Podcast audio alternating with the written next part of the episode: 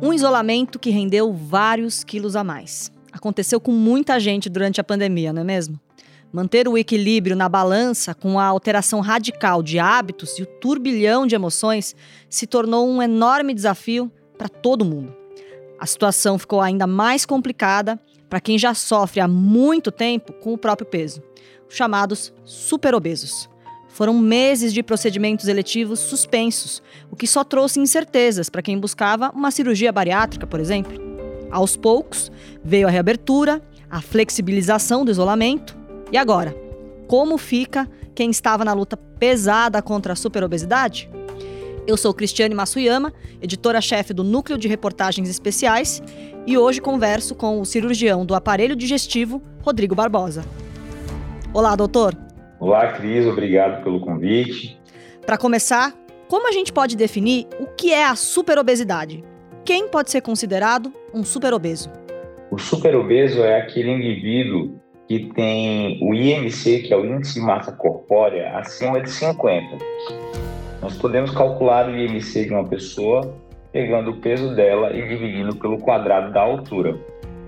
A superobesidade é uma doença muito grave, é a categoria de obesidade mais grave que temos hoje nas classificações. E precisamos ter muita atenção e fazer o tratamento o mais rápido possível, porque as consequências desse tipo de obesidade são sempre mais graves. Pela sua experiência com seus pacientes, como a pandemia afetou a vida dos superobesos? A pandemia foi muito cruel com, com todos os obesos, na verdade com todo mundo, né? Mas em particular com as pessoas que sofrem com superobesidade, é pior, porque o metabolismo de um indivíduo que tem uma superobesidade é muito mais lento do que o daquele que tem o, que a gente chama de eutrofia, né? as pessoas que não têm a obesidade em si. Isso acontece porque a quantidade de gordura corpórea de, dessas pessoas é muito mais alta do que a quantidade de músculo. E quanto mais gordura você tem, menor o seu metabolismo, quando isso aí vem em detrimento do músculo. E essas pessoas que estão trancafiadas em casa e ficaram muito, muito, muito tempo mesmo, elas acabam desenvolvendo por tabela uma perda de, massa magra. Por quê? Porque não conseguem se locomover e andar, fazer as atividades básicas como faziam antes, sair de casa e e por isso a massa magra vai diminuindo, enquanto a massa de gordura só aumenta. Como ficou a situação das cirurgias bariátricas durante a pandemia? É uma verdadeira lástima, porque a cirurgia bariátrica hoje nós sabemos que é uma das principais ferramentas no, no combate à, à obesidade que existe. E a obesidade é um dos principais fatores de risco para o desfecho fatal na Covid, né? Então, a redução na cirurgia bariátrica e não, não inclusão ela no início da pandemia dentre as cirurgias prioritárias foi muito dano, danosa no, no combate à, à, epidemia, que é a obesidade. E aumenta com certeza a chance e a probabilidade dessas pessoas que poderiam ter sido é, submetidos a uma cirurgia e não sofrer com tantos danos ao Covid. O que aconteceu de fato foi suspensão de inúmeras cirurgias, principalmente na rede pública. Na rede privada, esse impacto foi um pouco menor, uh, principalmente depois de alguns meses de pandemia. Mas até hoje, alguns serviços públicos não retornaram ainda em ritmo sequer próximo ao que era antes o ritmo de cirurgias bariátricas que acontecia no passado. No caso dos superobesos, a cirurgia bariátrica é a única solução? Depois que a balança passa de um certo número, ainda é possível tentar emagrecer só com dieta? Só com mudança de hábitos? Essa é uma pergunta que a gente, na medicina, a gente gosta de falar que nem nunca, que é, é como no amor, né? nem nunca, nem sempre. A gente pode falar que estatisticamente a chance de um superobeso voltar a ter um peso adequado com saúde é muito maior do que daquele que não tem a cirurgia bariátrica, porque o superobeso, como eu falei antes, ele tem por si só um metabolismo mais lento, a alimentação dele, por mais que seja restrita, ela vai ter uma capacidade de reganhar o peso muito mais fácil se ele não tiver uma restrição, tanto mecânica, né, porque o paciente submete a cirurgia bariátrica vai caber menos comida, quanto da saciedade, que nós sabemos hoje que o paciente que faz bariátrica tem redução de alguns hormônios específicos, como por exemplo a grelina, e a redução desse hormônio ele reduz o apetite dele. Então, a combinação de fatores entre mudanças hormonais restrição mecânica e dependendo do tipo de cirurgia, a desabsorção de nutrientes faz com que esse indivíduo tenha muito menos chance de é, reganhar peso e consiga atingir uma meta de peso específica queria comentar um pouco o outro tipo de impacto que o corpo do superobeso sofre. A gente tem acompanhado pessoas superobesas e a gente vê a dificuldade de locomoção, entre outras coisas mais. Toda obesidade traz consequências graves para o corpo humano. E a superobesidade é, sem dúvida nenhuma, o, pior possível, né? o pior cenário possível. As consequências não são somente osteoarticulares, né? O corpo humano ele tem um esqueleto e tem uma capacidade muscular, uma capacidade de bombear sangue que é limitada pelo seu tamanho.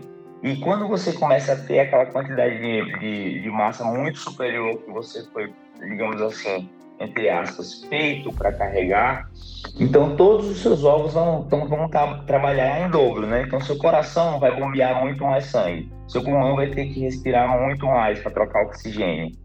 Qual que é a consequência disso? fadiga extrema durante o dia, cansaço fácil, muito comum o superobeso se cansar muito rápido após subir uma escada.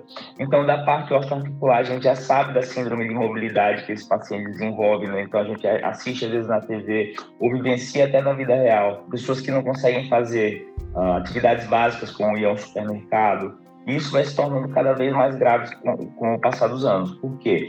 Porque essas pessoas vão, vão se tornando dependentes então tá aí o Covid, que é um exemplo perfeito. Os pacientes com superobesidade têm muito, muito mais chance de ter um desfecho fatal, ou até de não ter um desfecho fatal, mas ficar muito mais tempo sob intubação, por muito mais tempo internado. Isso não vale apenas para o Covid. Isso vale, por exemplo, para uma fratura. O paciente tem uma fratura não consegue consolidar aquilo bem, porque a sobrecarga mecânica fica jogando sempre peso ali em cima daquela fratura e a consolidação fica ruim. Então não consegue cicatrizar, às vezes, da maneira correta, e isso vai se somando a, fator, a outras doenças. Doutor, no caso de um superobeso, como tem que ser a preparação da cirurgia bariátrica? No caso do paciente superobeso, a gente tem que traçar algumas metas antes de partir para a cirurgia. O paciente que tem um IMC acima de 50, dificilmente ele vai bater a meta de ter um IMC abaixo de 30 com a cirurgia de cara. Então a gente tem que fazer um planejamento para que esse paciente perca peso antes de operar.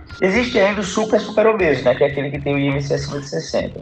Para esses casos que a obesidade é tão grande que é sequer uma cirurgia de cara vai trazer ele para fora da obesidade grau 2, muitas vezes nós temos que lançar mão de estratégias de emagrecimento intervencionistas. Então, o paciente que tem obesidade, às vezes se beneficia de passar um balão antes da cirurgia para perder uma certa quantidade de peso. Muitas vezes a gente faz procedimentos em duas etapas. Então, por exemplo, o paciente tem uma obesidade muito alta. O que, que a gente vai fazer? A gente vai fazer um procedimento mais, digamos assim, entre aspas, simples, vai ter uma grande perda de peso, que é o sleeve, e que consiste em reduzir o estômago e quando esse paciente atingir o auge do seu emagrecimento, que ele vai chegar lá para ter um IMC é, entre 35 e 40, a gente vai já programar uma, nova intervenção para que ele atinja a meta de peso e saia da obesidade, para transformar esses em um bypass ou em alguma outra tipo de derivação. A gente tem que fazer esse paciente também entender que muitas vezes ele não deve fazer exercício de impacto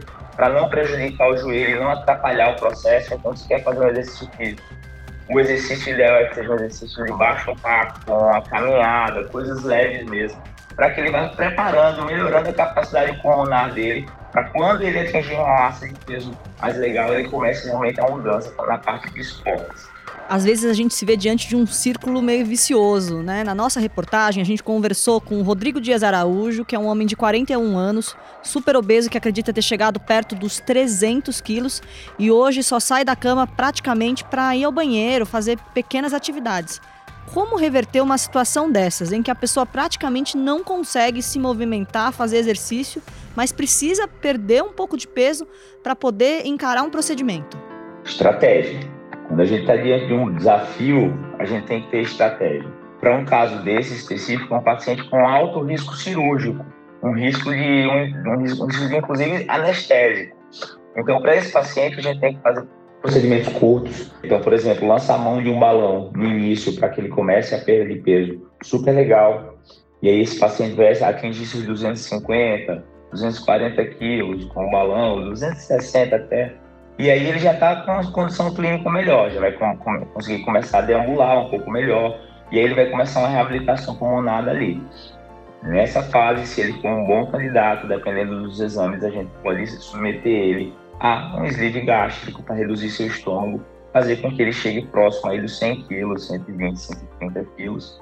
E aí, eventualmente, eminentemente, depois de uns dois, três anos, a gente faz a reversão completa para um bypass, fazendo com que ele saia desse quadro de obesidade tão terrível que ele, que ele vive hoje. Estratégia é tudo, isso é uma estratégia. Existem outras que podem ser adotadas, como, por exemplo, em vez de começar com balão, começar com remédio. Mas é muito complicado, porque esse paciente ele tem uma dificuldade maior que é a que se ele não tiver uma restrição à alimentação ele vai comer ele tem ele já deve ter um, um pouco de vício em carboidrato em gordura a dificuldade de angulação vai baixar ainda mais o metabolismo dele então a gente sempre tenta partir para algum tipo de intervenção nesses casos como é que a família pode ajudar nessa luta eu acho que a família é uma faca de dois gumes né porque primeiro existe muito julgamento dentro de casa. A gente sente muito isso na prática. Quando chega um paciente super obeso, e eu no consultório gosto muito de trazer a família para perto e entender um pouco o processo de adoecimento dessa pessoa. Muitas vezes tem um componente genético tão importante que a família é, não, não conseguiu perceber e trabalhou na vida dela fazendo julgamentos daquela pessoa. E o julgamento carrega consigo e traz uma culpa para o paciente que se transforma numa doença que piora a obesidade dele. Então, se essa pessoa está sendo submetida a esse tipo de processo, a gente tem que analisar dentro de casa, trazer a família para perto, trazer para perto da consulta e tentar intervir para que a família passe a ter comportamentos positivos. Então, por exemplo, se essa família é uma família que começa a trazer muitos alimentos errados para casa, ou come na frente dessa pessoa com alimentos errados, a gente tem que intervir nisso aí. A gente tem que tentar fazer que, com que toda a família tenha hábitos saudáveis para que aquilo ali se torne um espelho para a pessoa e para fazer com que aquela pessoa se sinta menos julgada e mais ajudada. Então existe uma tendência genética para a superobesidade? E mais uma pergunta: existe uma faixa etária que a gente deve prestar mais atenção, que tem mais tendência a desenvolver esse peso excessivo? A obesidade é uma doença multifatorial, né? Então o que quer dizer multifatorial? Tem várias origens. Então se você tem uma tendência genética, é um ponto. Se você tem um erro comportamental alimentar, é outro ponto. Se você tem um erro comportamental no estilo de vida, se você não faz exercício físico, é outro ponto. Então tem uma, uma questão de ansiedade. Então é uma doença multifatorial. Apontar só para genética é muito cruel e é muito raro. É muito raro o paciente que é, é ele tem uma superobesidade genética. Existem síndromes que às vezes levam à superobesidade. Isso é um fato. Respondendo a tua pergunta em termos da idade, se a paciente vem com obesidade muito grave desde a infância, desde a infância mesmo, obesidades graves, com compulsões alimentares graves, a gente deve ter uma atenção extra, porque esse paciente pode ter uma síndrome. Existe uma síndrome que chama Prader-Willis, que é uma síndrome que vem desde a infância e ali aquele paciente começa a, a engordar. E muitas vezes esse paciente não é o paciente que deve fazer cirurgia bariátrica, porque ele vai ter uma compulsão alimentar grave mesmo no pós-operatório. Então a gente tem que ter atenção muito na, na, na infância para o desenvolvimento de pacientes superobesos ali na faixa dos 10, 11 anos. Se isso aí está acontecendo, é uma coisa que tem, que tem que ter uma intervenção muito séria com o psicólogo, psiquiatra e ver o que, que pode ser feito. E a cirurgia provavelmente não é o caminho mais correto a ser seguido. Então, assim, essa é uma faixa etária muito perigosa. Para combater a obesidade, a superobesidade, qual deve ser o primeiro passo? Buscar ajuda. Reconhecer que você precisa de ajuda e entender que você está doente. Encerrar esse papo de, de gordofobia, a gente tem que recriminar as pessoas que julgam a obesidade como um problema de estética. A gente tem que recriminar essa pessoa porque não é um problema de estética. A obesidade é um problema de saúde, um problema de saúde com consequências graves. E se o paciente entender que tem um problema de saúde, ele vai buscar ajuda. E buscando ajuda, a gente consegue dar as mãos para poder um ajudar o outro. Essa troca é super legal. Agora, se a pessoa não se reconhece como uma pessoa obesa ou acha que está indo buscar tratar um problema de estética, essa pessoa está um passo de ter uma falha, porque a gente tem que se reconhecer antes ou, ou até mesmo entender que a gente precisa, a gente está doente antes de buscar um tratamento. Muito obrigada, doutor Rodrigo. O podcast do Câmara Record fica por aqui. Não esqueçam de seguir a gente nas redes sociais, sempre no arroba Câmara Record. E não deixe de acessar o r7.com barra Câmara Record. Obrigada, doutor. Obrigado, querida. Foi um prazer. Até mais, gente.